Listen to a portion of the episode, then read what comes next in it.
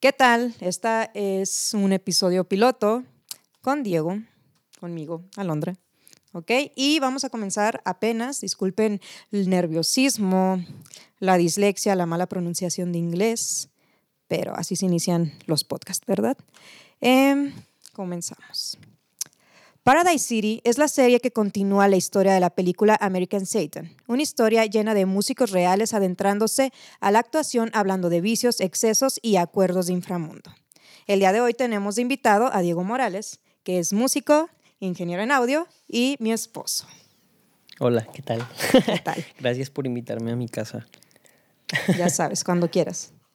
Muy bien. Diego, eh, ¿nos puedes decir en qué redes te podemos seguir?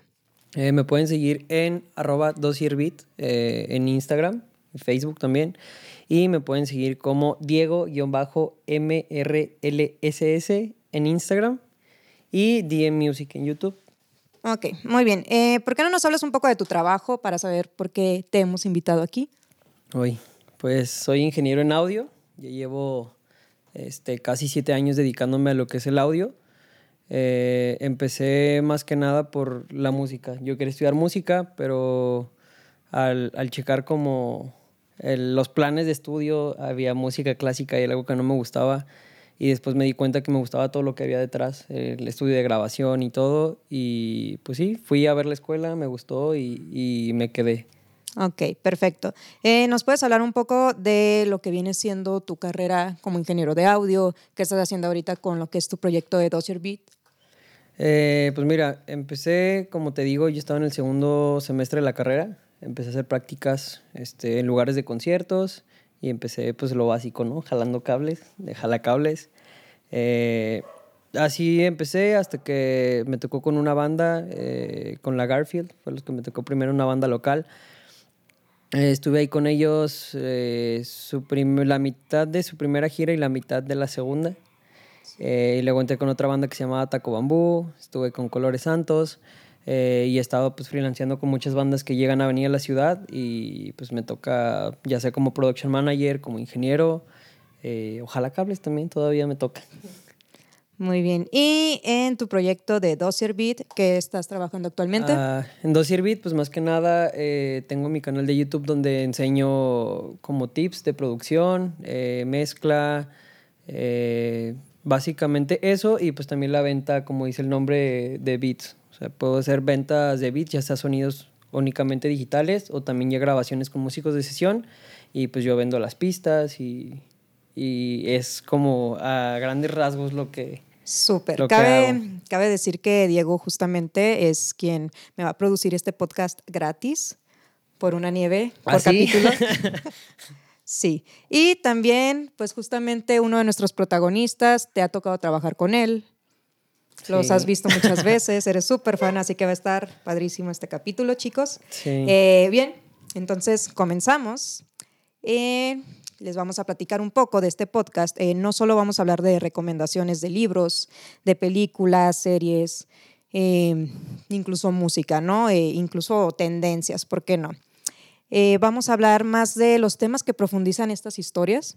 Eh, en este caso vamos a hablar justamente de eh, una película que luego le continúa a una serie, una película que eh, da inicio a nuestra relación. Sí. Eh, Es- luego, es luego- una historia un poco rara, pero... Sí, luego la platicaremos o no, quién sabe. Bien. Entonces, esta película se llama American Satan, es del 2017, ¿de acuerdo? La película es protagonizada por Andy Biersack, espero que se lo esté pronunciando bien. Si no, ahí me regañan. O no, igual no les voy a hacer caso, ¿ok?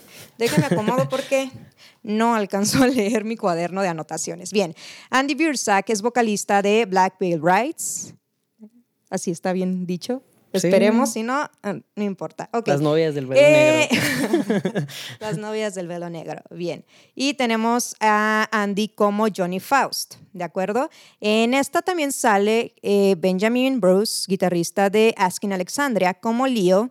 Y se pega y se cuenta con una pequeña participación de Drake Bell, una Ah, sí, efímera era lo que me estaba participación. acordando. Es increíble, así que si les encanta Drake Bell, que ahorita está metido en un poco de escándalos, eh, pueden verla. Realmente no sale mucho. Ok.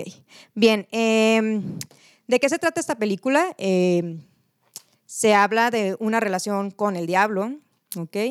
Eh, esta película trata de el nacimiento de una banda, como pues no sé si nos puedas ayudar, ¿no? Es una banda que inicia desde cero, llega a Los Ángeles, eh, se cuenta pues con la participación de Benjamin de Asking Alexandria, y entonces cuenta esta historia que está conformada entre estadounidenses e ingleses y dejan todo, y hay quienes dejan su país para dar todo con esta banda. Y pues no sé, nos Pues, puedes continuar con la básicamente, no sé si te acuerdas que inicia con Andy está en Estados Unidos y conoce a, a Benjamin, bueno, a Bruce, eh, en línea. Entonces ellos empiezan a tener su banda eh, y empiezan a hacer sus demos, se los empiezan a mandar entre ellos, que pues es algo que, que actualmente ya pasa, ¿no? Te puedes meter a YouTube y hay canales de bandas de personas que ni siquiera se conocen, de que el baterista es brasileño, el guitarrista es mexicano, y es la, la facilidad que te da el Internet de poder interactuar con otras personas que a lo mejor de otra forma no podrías. Y no sé, no se me hace la neta nada loco ni real, este, cómo pasa, cómo se conocen. Y pues después de eso, acuérdate que conocen a su representante, que también eh, creo que era amigo de Johnny en la ciudad, y es el que trata de traer a, a Leo, se llama. Ah, Eh, Leo, Leo ah, Benjamin, sí, ajá, es ajá. Ese se trae a Leo hacia los Estados Unidos y pues como se ve que, que juntan a los demás este, integrantes, no sé si te acuerdas, que van de bar en bar y, y van agarrando integrantes de ciertas bandas. Y cuando empiezan a girar, pues dicen, ven que van a vivir en la van y todos sacan como de, güey, o sea, me trajiste de Inglaterra, de la comodidad de mi casa, a vivir en una van. Pero pues es la realidad que viven muchas bandas, porque no creo que solo en Estados Unidos, sino en cualquier lado.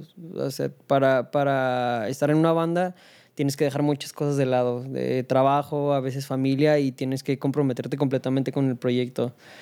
Eh, no sé, a mí no me tocó tan así, pero con las bandas que me llegó a tocar trabajar, sí pasaba de que a veces un fin de semana éramos 13 personas en una camioneta y pues ahí durmiendo, olores de todo, ya sabes, es, es muy extraño, pero la verdad la, la, pasas, la pasas muy bien, es divertido ya el estar como de gira en ese, en ese mood, está, está muy chido. Súper. Bueno, eh, les platico un poco de esta película. Está conformada por Johnny Faust, eh, Vic, que es, me parece, el bajista. Es Bob Stewart, no, es el otro guitarrista. Es el otro, el otro guitarrista. Bien. El bajista es esta Lily Mayflower. Ah, claro, ok, perdón. Entonces está Johnny Faust, Leo, Vic. Leo es el, bater- el baterista.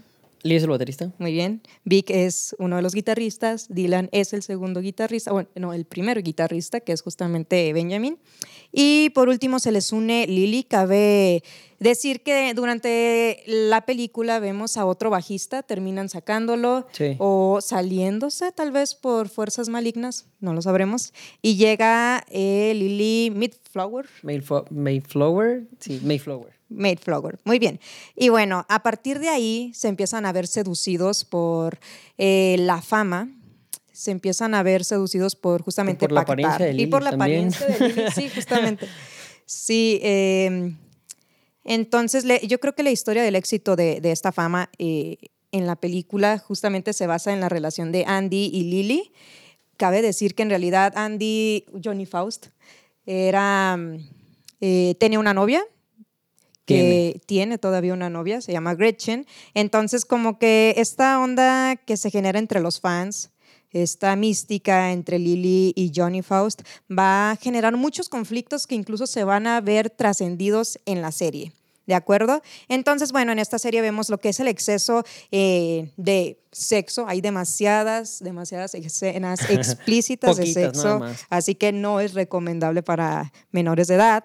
Eh, pero es una interesante historia sobre pactos y sobre música. Cabe mencionar, yo lo diría, no es la mejor película en dirección, no es la mejor película en actuación. Hasta muy Es, dominguera. es, es incongruente. De hecho, de la mamá tiene, yo creo que la edad de Andy, supuestamente de Johnny Faust. Entonces es- es una exuberante güera que de repente le da cáncer, luego se le quita y pues no sé. A ver, aquí yo voy a estar dando spoilers a todo lo que da. Tampoco es un gran peliculón, así que no me no, no se regañen. pierden de nada. Eh, entonces, esta película eh, se basa en eso, en exceso. Se ven muchísimas anécdotas eh, de los de los músicos del rock que se vieron comprometidos con el inframundo, con el diablo, y se hablan de todos estos pactos. Eso es lo, es lo que hace realmente interesante esta película. No sé qué opines. Pero también, no sé si recuerdas cómo, cómo empieza, cómo fue el acercamiento de ellos con el diablo. Eh, desde que llega Andy a la ciudad, eh, se baja como una licorería a comprar y ve afuera un señor con un, como con un carrito. Sí. Este, como de esos vagos, ¿no? Trae su carrito de súper. Eh, y le, le, dice alguna frase como que tenga cuidado, que porque está llegando a la ciudad del pecado y bla, bla, bla. Que esa mi interpretación yo creo que más bien es como un ángel como diciéndole, güey, aguas con lo que te estás metiendo. Porque justamente después de eso, creo que cuando sale el otro güey de la licorería, la licorería, es cuando se encuentra ya al señor que se parece al de Op, al viejito con, con los lentes grandes, y que ese es el que empieza a ser como, como el papel del diablo, vaya y se acerca, lo empiezan a ver varias veces hasta que ellos les toca, este, van a tocar en un bar de los grandes de, creo que es California, ahí en Los Ángeles, no me acuerdo. Y le dicen que pues para vender los boletos, o sea, tienen que vender tantos boletos para que les den acceso a tocar ahí. Y ya es cuando empiezan a hacer el pacto con ese güey y es cuando aparece Drake Bell. Sí. Que es este, si te acuerdas, les quiere como que arruinar el show. Y con todo lo que sigue, pues va a haber spoilers. No sé, no sé si tal vez. Sí, pues es que eh, tiene que ver con lo de los pactos, porque cuando les empieza a hablar el, el, diablo, vaya, la personificación, les dice que tienen que hacer un sacrificio para, para poder, este, como se dice, alcanzar lo que ellos quieren.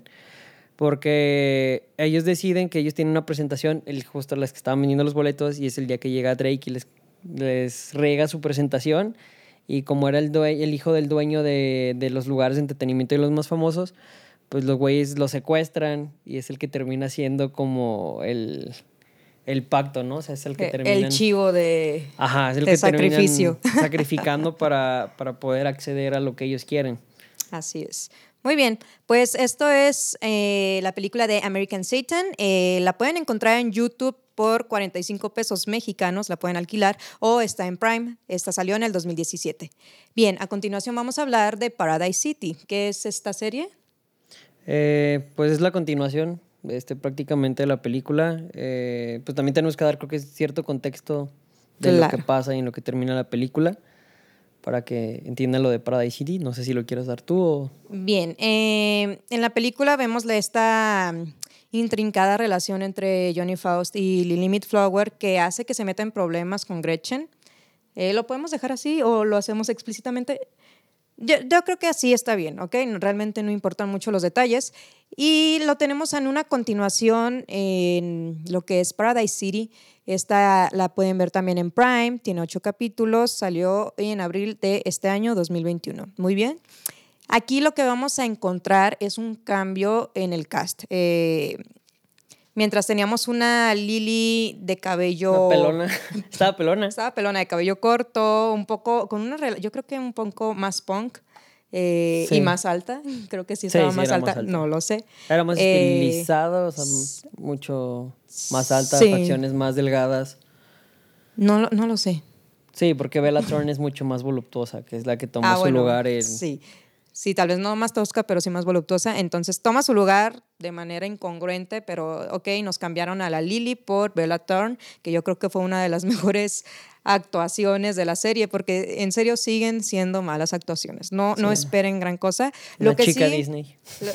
ex chica Disney. Hablando de pactos con el diablo. sí, justo se acaba de casar y nos salió con el vestido rojo. Muy interesante, muy bello, pero no sé, cada quien tendrá ahí sus opiniones. Muy bien, em, tenemos entonces cambio de varios personajes, bueno, varios actores, no personajes, y aparecen nuevos personajes, entre ellos está Cameron Boyce, eh, es un chico... que se murió. Sí, sí, sí. ¿Cómo, se nos, ¿Cómo se nos llamaba? ¿Alan? ¿Se llamaba? Eh, no, no, no. Ahorita te digo, se llama Simon. Simon, Simon. Ok, vamos a ver a, a, Simon, Cameron Boyce como Simon, con otra historia. Entonces eso es lo que nos hace una versión mucho más interesante. Y creo que... Se y más familiar. Sí, más familiar. sí, justamente. Le quitaron varias escenas de sexo, gracias a Dios. O a Satán. no sé, porque es lo que vendía también. Sí. Eh, pero bueno, eh, hay algo que se me olvidó, un detalle enorme que es lo que hace que todo se vaya al carajo en la película. Eh, en un concierto, Johnny Faust eh, se mete con una groupie, esta groupie recién cumple a los 18. Esto también, por ejemplo, por su parte estaba el baterista, que también se termina metiendo con la mamá de esta chica. Sí, él con la hija y el baterista con la mamá. Así es. Y esto eh, sale en todas las redes, sale al público, lo que ocasiona que el esposo de la señora se termine suicidando. Y, hay una serie de acontecimientos que se desencadenan por eso. Así es, que desencadena no solo a eso, o sea, nos recuerda toda la enigmática que hay detrás también de muchos otros músicos que han hecho pacto con el diablo, que hablaremos un poquito más adelante de esto. Eh, en la primicia de Paradise City vamos a encontrarnos a esta chica volviendo un año y cacho, dos años después, y nos vamos a encontrar con que tuvo un bebé, el bebé de Johnny Faust, y lo que va a generar controversia a través de toda la serie. Bien, entonces no sé si nos quieras ayudar a agregar algo más sobre la serie. Pues te puedo chismear un poco de los, de los artistas que salen, que me pareció interesante, porque me parece que eh, trabajan todos los que aparecen en la serie, creo que trabajan en la misma disquera. Si, no, si mal no recuerdo, creo que es Spinning Records. Super. Algo así se llama. Eh, tenemos un cameo de que el ayudante oficinista de este de la, de la oficina del management de parte de, de The Relentless. El, el, oficinista es este Kellen Quinn, el vocalista de Sleeping with Sirens. Claro. Eh, también aparece este el vocalista de, la banda, de una banda que parece que no llena ya, de una banda de señores que ya no llena, es el, el vocalista de Lamb of God de una banda pues, pesadota. Pasadísima, sí. Este, y aparte, no sé si te acuerdas, salió un rapero medio fracasador. Sí. Ese güey es el DJ de Slipknot. O sea, nada es que no reconocemos porque siempre lo vemos con, con una máscara y con todo enigmático como suele ser Slipknot. Y también eh, la chica, la pareja de, de, esta, de Lily Mayflower en la, en la serie es Eve Marie, es una ex luchadora de la WWE entonces está como que el cast es muy raro y, también aparecen ahí unos cameos muy leves de Nita Strauss, ex guitarrista de las Iron Maidens eh, y ahora guitarrista de Alice Cooper. Entonces está como, está interesante, está divertido porque te pones a verla y si pones atención en ciertos detalles, puedes, este, pues, ubicar a las personas, porque también el que sale el Ángel Gabriel también es un productor y un rapero, o sea, tiene, tiene mucho que ver, tiene muchos cameos y creo que eso le dio como el, para mí lo, lo divertido, porque también estaba entretenido poniendo el ojo a los personajes, viendo como, ah, yo lo ubico, esto lo he visto, esto lo he visto. Sí, creo, creo que es lo que hace más interesante a la serie y es algo que, que cachas, ¿no? Eh, tiene muchos contenidos muy realistas en cuanto al al clima que se da entre músicos. Por ahí veíamos eh, muchas escenas donde en realidad en la producción no le, no le daban al realismo, ¿no? Veíamos tableros que no estaban conectados, veíamos muchísimos que, decíamos, no entiendo por qué los músicos permitieron que pasaran estas cosas, no lo sé. Eh, también vemos un malísimo lip sync. Sí, es muy malo. Desfasadísimo, pero bueno, Ahí está, no sé si por ahí mencionamos que salió la esposa de Andy, eh, Juliet Sims. Juliet Sims. entonces también eso eh, genera también un, personaje bastante interesante. A mí me gustaría que saliera una segunda temporada, pero con el deceso de Cameron Boyce no sé. Sí, es que él tuvo un papel importante en, la... Sí. Yo creo que también lo van a sustituir. Sí, digo, aquí ya no les importa realmente si se parecen o no. Pero bueno, esperemos que, que sí haya una tercera, una tercera parte de esta historia, una segunda, temporada, Porque yo creo que a todos los que son fanáticos de la música y sobre todo del rock, les, les va a intrigar la historia, ¿no? Em, no sé con qué causa habrán hecho esta, eh, esta película. Está bien botana, bien piratona. Pero por el puro morbo yo creo que uno lo ve, la verdad. Más allá del sexo, más allá de que si puedas aprender o no, está, está bien cool darte la oportunidad de ver a un buen de músicos fuera de su zona de confort. Porque son malísimos actuando, se nota porque son, son músicos. Porque pues obviamente sus mejores escenas son las que están en los conciertos. Sí. Bueno, cabe destacar que eh, a mí se me hizo que el vestuario fue de lo más acertado, fue súper realista porque en realidad todos yo creo que se visten igual, así que sí, en la vida real no, no hubo cambio, ¿no? Como comúnmente cuando vemos películas donde hay rockerones, como que se ven súper exagerados. bueno, aquí está exagerado, pero es porque así es la escena. Sí, y es que aparte la banda es como, como súper mítica y tienen que, como ese rollo glam, el de de ropa apretada y cuero y estoperoles en exceso. Además en la serie, más allá de la película, en la serie siempre está jugando este papel entre eh, Dios y el diablo y tratando de traer al, lado bueno, al lado malo. Vemos a un Johnny Faust tratando de reivindicarse en el camino, digamos, bueno, pero siendo, sin bajar esta faceta que, que se debe dar en la rebeldía del rock, ¿no? También hay algo que, que, me gusta mucho, es como este intento, yo creo que es una parte de la, de, de la película, gira en el intento de darle este nuevo vuelo, esta nueva fama al rock, que no muera, ¿no? Está como este enigma de que no muera el rock. Y es algo que se menciona muchísimo.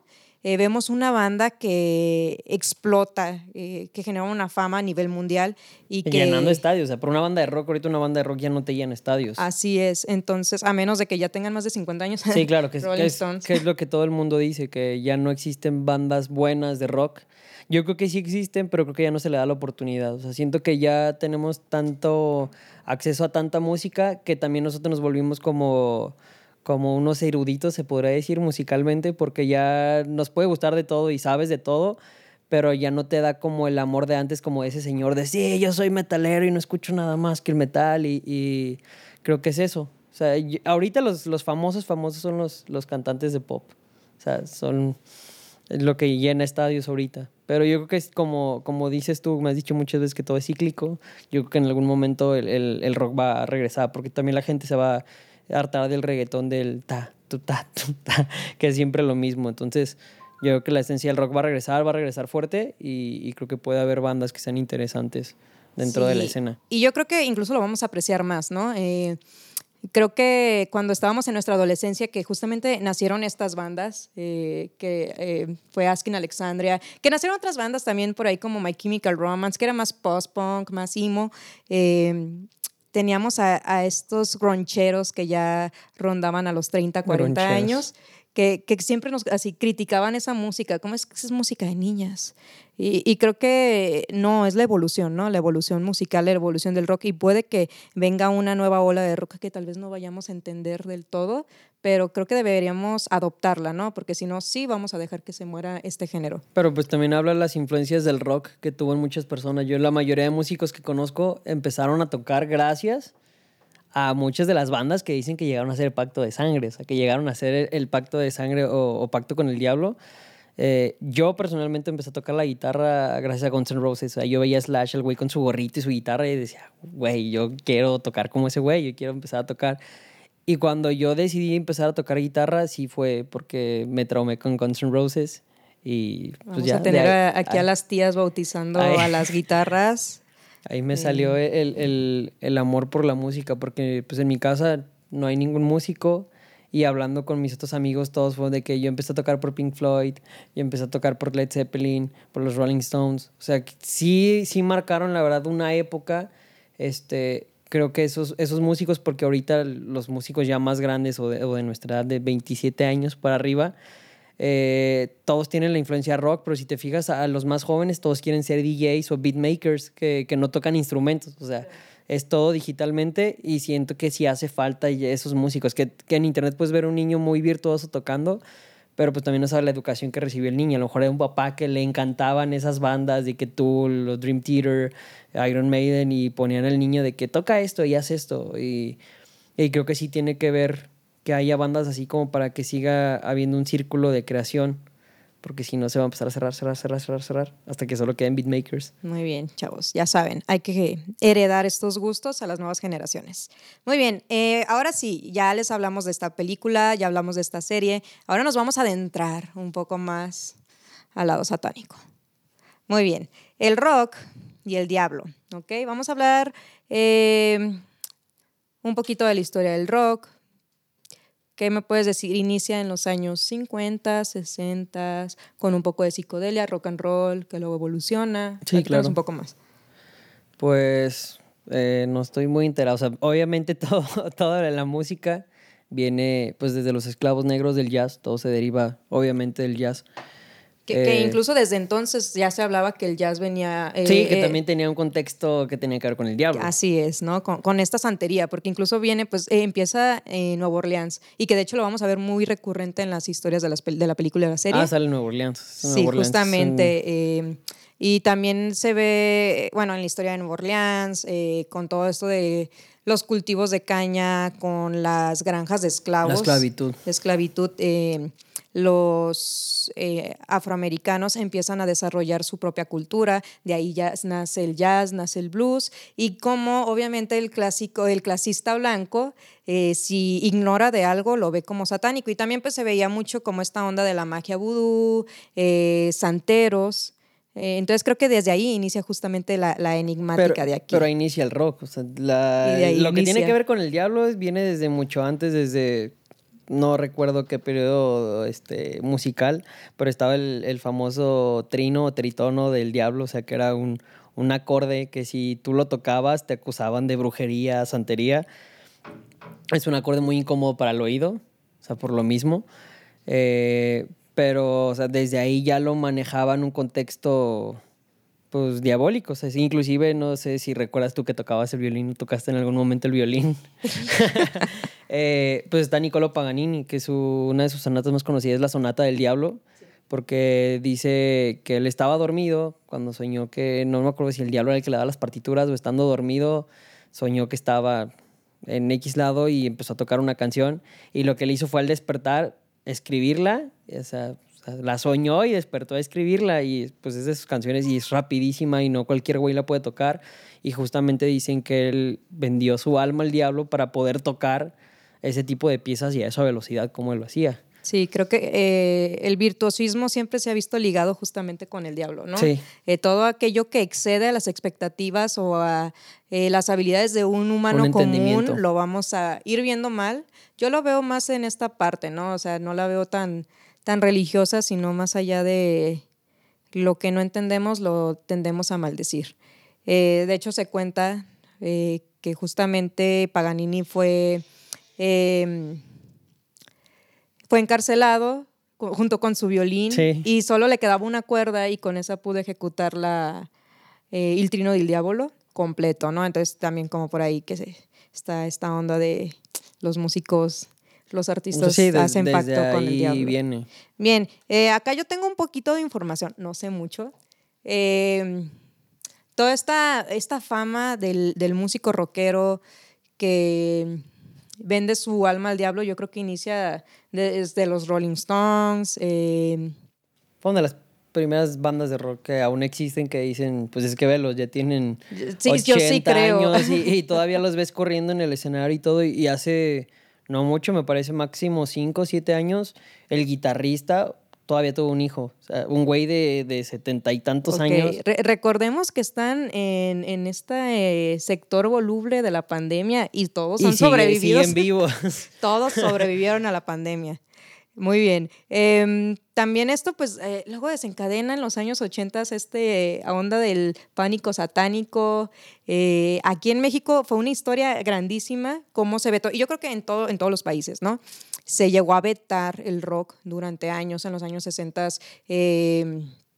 En México solo se permitía eh, tocar covers de rock and roll, o sea, incluso la música de Elvis Presley, pero traducida al español, porque era como... Ah, sí, era de, de los discos que venían las canciones en español, ¿no? Sí, entonces es por, es por eso que yo creo que en los 60 tenemos música tan teta del rock, que no está mal, pero... es que son buenas verdad- canciones, pero traducidas al español ya pierden el encanto. Claro. Bien, entonces no, no sé si nos puedas ayudar a hablar de músicos que han tenido acuerdos con el diablo. Eh, pues ya hablamos de Paganini. Dicen que también de los primeros fue este Jimmy Page, el guitarrista de Led Zeppelin. Dicen que él tenía una fascinación por la Ouija. O sea, no, no que cualquier persona lo tiene. O sea, yo no conozco a nadie que diga, ay, sí, güey, me encanta jugar la Ouija y lo que sea. Y por este Aleister Crowley, que era un ocultista. De hecho, se dice que él compró una casa donde vivió Aleister. Y después de ahí hubo el misterio de que murió, era el hijo del menor de, de Robert Plant, me parece, del vocalista de Led Zeppelin, y que empezó a envolver todo eso, porque también le dio, es un guitarrista muy virtuoso, también sigue vivo, eh, y si lo ves sigue viéndose joven y, todo. O sea, entonces es la, lo que dicen que te, te aporta el diablo, pues es fama, dinero, eh, éxito, pero también él te, como dicen, da, doy y quito también.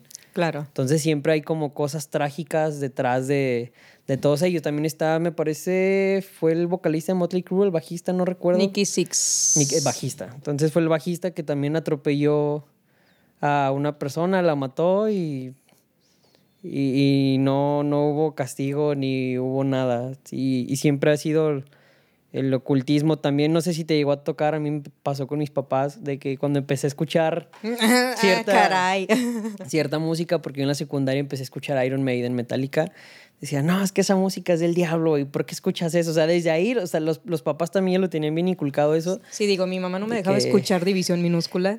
y que es música satánica. sí, es música para drogadictos, así que...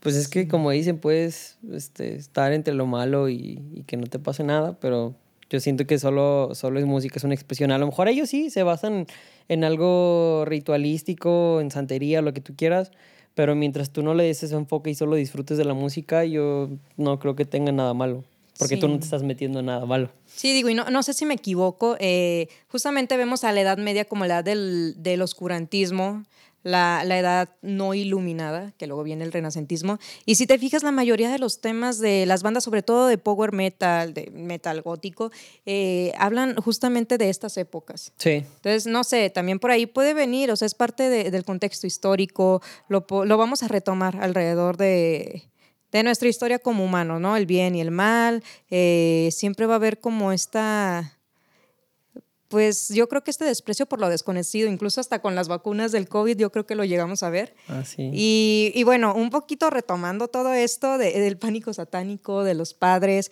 eh, a, mí me, encanta un poco la, historia, entonces eh, yo acá investigué un poco como de lo que es la música del rock en los años 60. Eh, tengo un poquito de anécdotas por ahí, me, me encontré. en México hubo un concierto uno, bueno, hubo varios conciertos, pero hubo un festival. Eh, déjame ver si el famoso Woodstock mexicano. Ah, así es, el, Woodstock mexicano. Por aquí el Avándaro. Avándaro, así es. El Avándaro, que al igual que el Woodstock llegó a tener este, estos decesos, hubo violencia, hubo sexo, sexo drogas, desnudos, encueramientos, así, así, así, se describe, así se describe, ¿no? Eh, para México, para los músicos mexicanos en esta época, fue muy difícil para ellos llevar al rock a nivel, no solo a nivel nacional, sino a televisarlo, ¿no? Que después de eso los vetaron como 10, 20 años, ¿no? Y, es, muy, está bien cagado porque la verdad es que la historia es que hubo un músico que le mentó la madre en teleabierta a, no sé, ni siquiera, no, no creo el que presidente. Ni siquiera, no sé si habrá sido el presidente, pero, o sea, solo por una mentada de madre el rock estuvo vetado 10 años, 10 años. O sea, nos perdimos la psicodelia de los 70 eh, del rock para difundirse eh, por medios masivos, pues por este, este controversial hecho, ¿no? Pero pues también de ahí viene la, la mítica, ¿no? De los clubes nocturnos donde se juntaban todos. De, o sea, las bandas seguían tureando, ya no tienen el apoyo de una televisión o la radio, pero yo creo que el mismo pues como lo prohibido siempre es como algo atractivo, siempre los clubes se llenaban y había gente que, siguió el rock y por eso el rock logró sobrevivir aquí en México. Sí, es que creo que es la naturaleza del joven, eh, siempre cambiar, cambiar los paradigmas que dejaron nuestros padres, ¿no? Entonces yo, eh, vemos los años 60 por este cambio de la oposición, oposición a la hipocresía, oposición a la religión y vemos un Estado en México y en varias partes del mundo militarizado, ¿no? Vemos el hecho de Díaz Ordaz en el 68, em, también hecho que justamente hizo que se cancelara todo esto. Y por ahí tengo eh, justamente varias declaraciones. Eh, tenemos a el muralista Siqueiros que hablaba de que el rock era eh, la representación de la crisis moral, ¿no? Eh, podemos empezar a ver músicos que tal vez en la actualidad no lo vemos como algo satánico, pero se consideró en su momento satánico, como Alex Lora, eh, Botellita de Jerez, Fobia.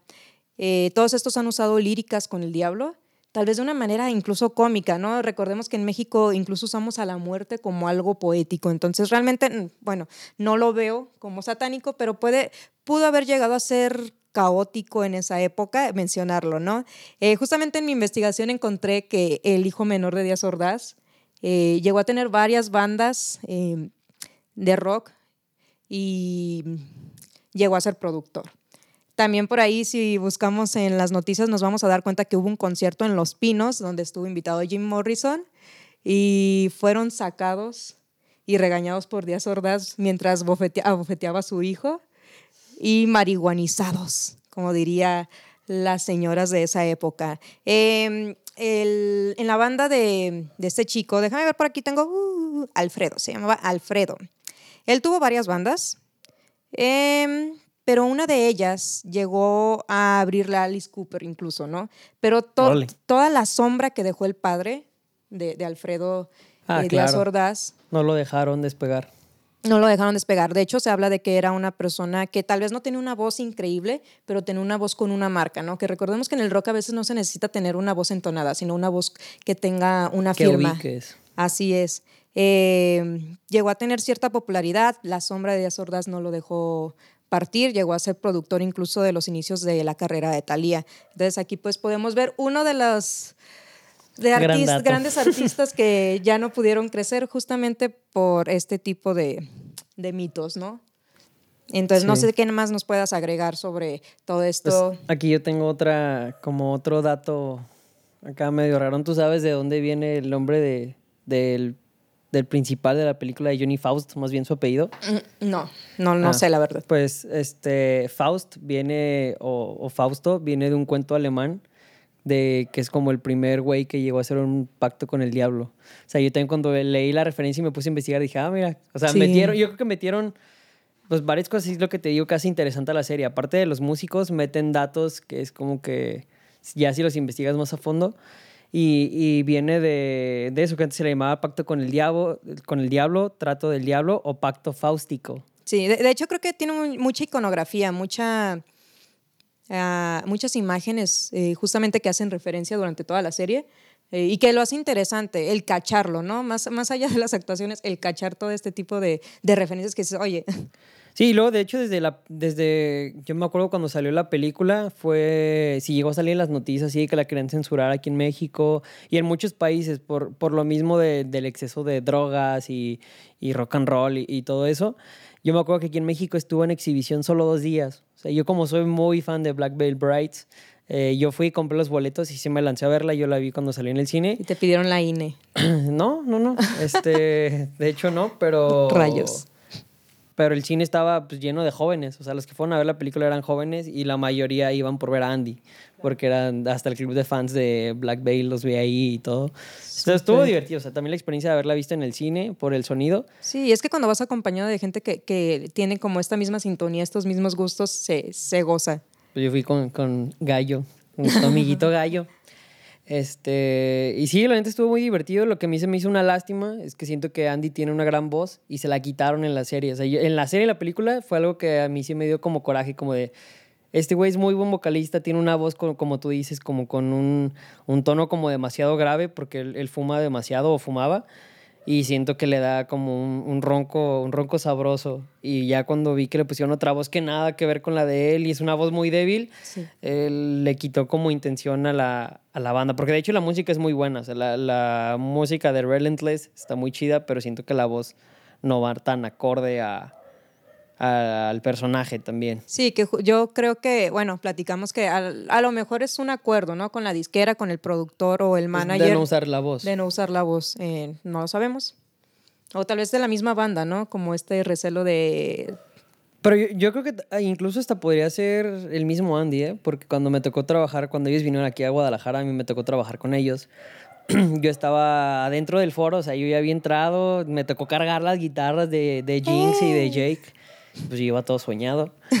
Eh, y llegaron ellos a hacer prueba de sonido. O sea, ellos eh, se metieron. Andy no iba a la prueba de sonido. O sea, como, como buen este, vocalista no fue. Y al momento en que llegó, antes de que entrara, ahí lo guardaron en el camerino. Y, o sea, todo el staff, todos los que estaban trabajando en el lugar, nos sacaron. O sea, a pesar de que nosotros trabajábamos en el venue, nos sacaron y, y adentro solo podía estar este staff de Black Veil. O sea, hizo prueba de sonido se fue él y todo el resto de la banda se quedó.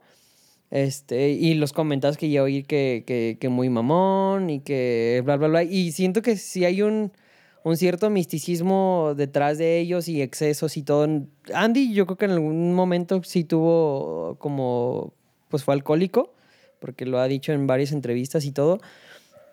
Pero el, como dicen, el, el nivel de rockstarismo que manejan, de te- sentirte con el poder de, sabes que sáquenme a todos porque, porque yo no quiero a nadie ahí, voy a, voy a cantar o hacer prueba de sonido, lo que tú quieras, se me hace como que... A lo mejor tenía raro. diarrea. No, la pues es- venganza es de que ta- Moctezuma. También me tocó trabajar con otra banda que se llama este, Winery Dogs, que el baterista es Mike Portnoy, es de los bateristas más famosos y que fue de los fundadores de Dream Theater. También cuando llegó al foro lo encerraron en el camerino y porque estaba en rehabilitación. O sea, no lo dejaron salir, su gira era viajar y encerrarlo y solo salía para tocar. O sea, y lo ves y toca increíble, pero eh, yo me decepcioné mucho porque desde que vi a- a- al baterista, a Mike Portnoy, y vi a, a Richie Kotzen, que es un gran guitarrista y es el que canta en, en Winery Dogs, eh, verlos subirse en drogas está muy cabrón. O sea, porque yo los vi cuando se estaban drogando. Y, y yo recuerdo estar sentado en las escaleras y Richie Kotzen se acercó y se sentó a un lado de mí. O sea, el güey estaba como, como, como todo ido viendo sus manos. Y se veía mal, o sea, caminaba chueco y todo, pero en el momento en que se subió al escenario y agarró la guitarra, el güey tocó cabroncísimo, que es lo que digo, güey, ¿cómo puede pasar eso de que no estando en tus sentidos, a tal grado llega ya como la memoria muscular o su pacto con el diablo, de que siguen tocando increíble en el estado en el que estén y cómo sobreviven, porque son güeyes ya grandes, o sea, ya son cincuentones y a pesar del nivel de la droga que se meten y a las giras y lo cansado que debe de ser el estar viajando de un país a otro, los ves completos, o sea, se ven bien físicamente. Si no los veas drogándose, a lo mejor no creías que se drogan, pero sí, sí lo hacen. Sí, chavos, estos muchachos no toman jugos verdes. Bien, eh, ya por También último... para desintoxicarse. para- puede ser, hay que investigarlo. sí, también me lo han contado. pero dicen que es jugo de piña. Ah, No lo oyeron aquí. ok. Muy bien. eh, una, una última pregunta, algo más como a debate. ¿Crees que el diablo sea una metáfora justamente a las tentaciones y excesos, como tú los mencionas, eh, de esta eh, necesidad que tienen los músicos y varios actores y artistas para aguantar las giras o para incluso poderse relacionar? Tú que has trabajado con varias bandas, que has viajado con ellos, ¿cuál crees que sea la experiencia? ¿Crees que sea realmente una metáfora, el pacto con el diablo, una metáfora a hacer un pacto con los excesos? Pues yo creo que sí. Probablemente sí, sí sea eso, porque como, como lo mencionamos, los viajes, eh, pues estás viajando de un país a otro y dentro de ese país viajas de un estado a otro. O sea, todo el tiempo estás viajando, no tienes tiempo para ti, no tienes tiempo ni para comer bien, no duermes bien. Y a pesar de que los managers y todo tratan de, de trabajar eso, pues siento que a veces llega un punto en que a lo mejor la droga es lo único que los puede, que los puede poner a- al tope, por así decirlo pero pues sí les cobra factura un tiempo después, con todo lo que conlleva llevar meses de exceso, porque ¿qué pasa con las bandas de que se van de gira y terminando la gira tardan cuatro o cinco años en sacar un disco porque todos estaban en rehabilitación, porque a lo mejor esa gira los destruyó?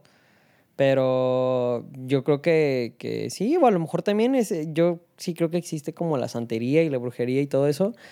Y no sé si llamarlo un pacto con el diablo, pero sí pueden hacer unos ciertos sacrificios, como los hacían también antes los aztecas, los mayas, los vikingos, todo. Siempre hicieron sacrificios para alabar a sus dioses. Y entonces ellos, ah, pues sus dioses son el exceso, como lo dijiste, y pues que, que lo representa lo malo, el diablo. Sí, así es. Eh, bueno, pues esto ya fue todo por hoy. Muchas gracias por visitar, venir a la casa a grabar este Donde podcast. vivo. Gracias por venir a nuestro comedor. Y bueno, recuérdanos de nuevo tus redes sociales, por favor. es en Instagram, arroba dosierbeats.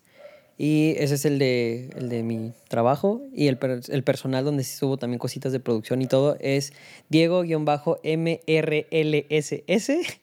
Y pues mi canal de YouTube que es DM Music. Ahí subo tutoriales de, de audio, subo unboxing, subo pues todo lo relacionado a. Perfecto. Bueno, pues si a mí me quieren seguir en redes sociales, aparezco como Elice Raptor. Elice. Ayúdenme a llegar a los 500 Ayúdenme a llegar a los 500 y voy a dar un giveaway de unos chilaquiles verdes de la suegra. Eh, me pueden encontrar como Elise Raptor, Elise con C, Raptor como los dinosaurios. Y pues esto fue todo por hoy. Cabe una pequeña mención un poco cómica, una un poco cómica hablando justamente del rock, de los pactos con el diablo. Eh, una de mis películas favoritas cómicas es El Hijo del Diablo. Es de los noventas, la verdad ni siquiera sé quién, quién aparece. Es un comediante muy famoso. Ahorita no lo recuerdo, pero recuerdo que sale Ozzy Osbourne comiéndose un, un murciélago y termina siendo Pues es, es que eso Dios. sí pasó en realidad. Ozzy Osbourne en un concierto mordió un murciélago porque Sí. creyó que era, era un prop. Sí, pero. pero bueno, aquí lo vemos como Dios, eh, salvando al mundo. Pues es que hay muchas películas que también toman al diablo también como a lo cómico. Está como la de Tenacious D, que van a buscar la púa y se terminan haciendo pues, Jack Black. Ese grupo, claro. ese grupo existió, Tenacious D, gracias a esa película que es la, la púa del destino. Y al final, pues para salvar al mundo y todo, se tienen que aventar un duelo de guitarras contra el diablo. Pero es- el diablo es muy cómico, o sea, es Sí. una, una personificación malvada.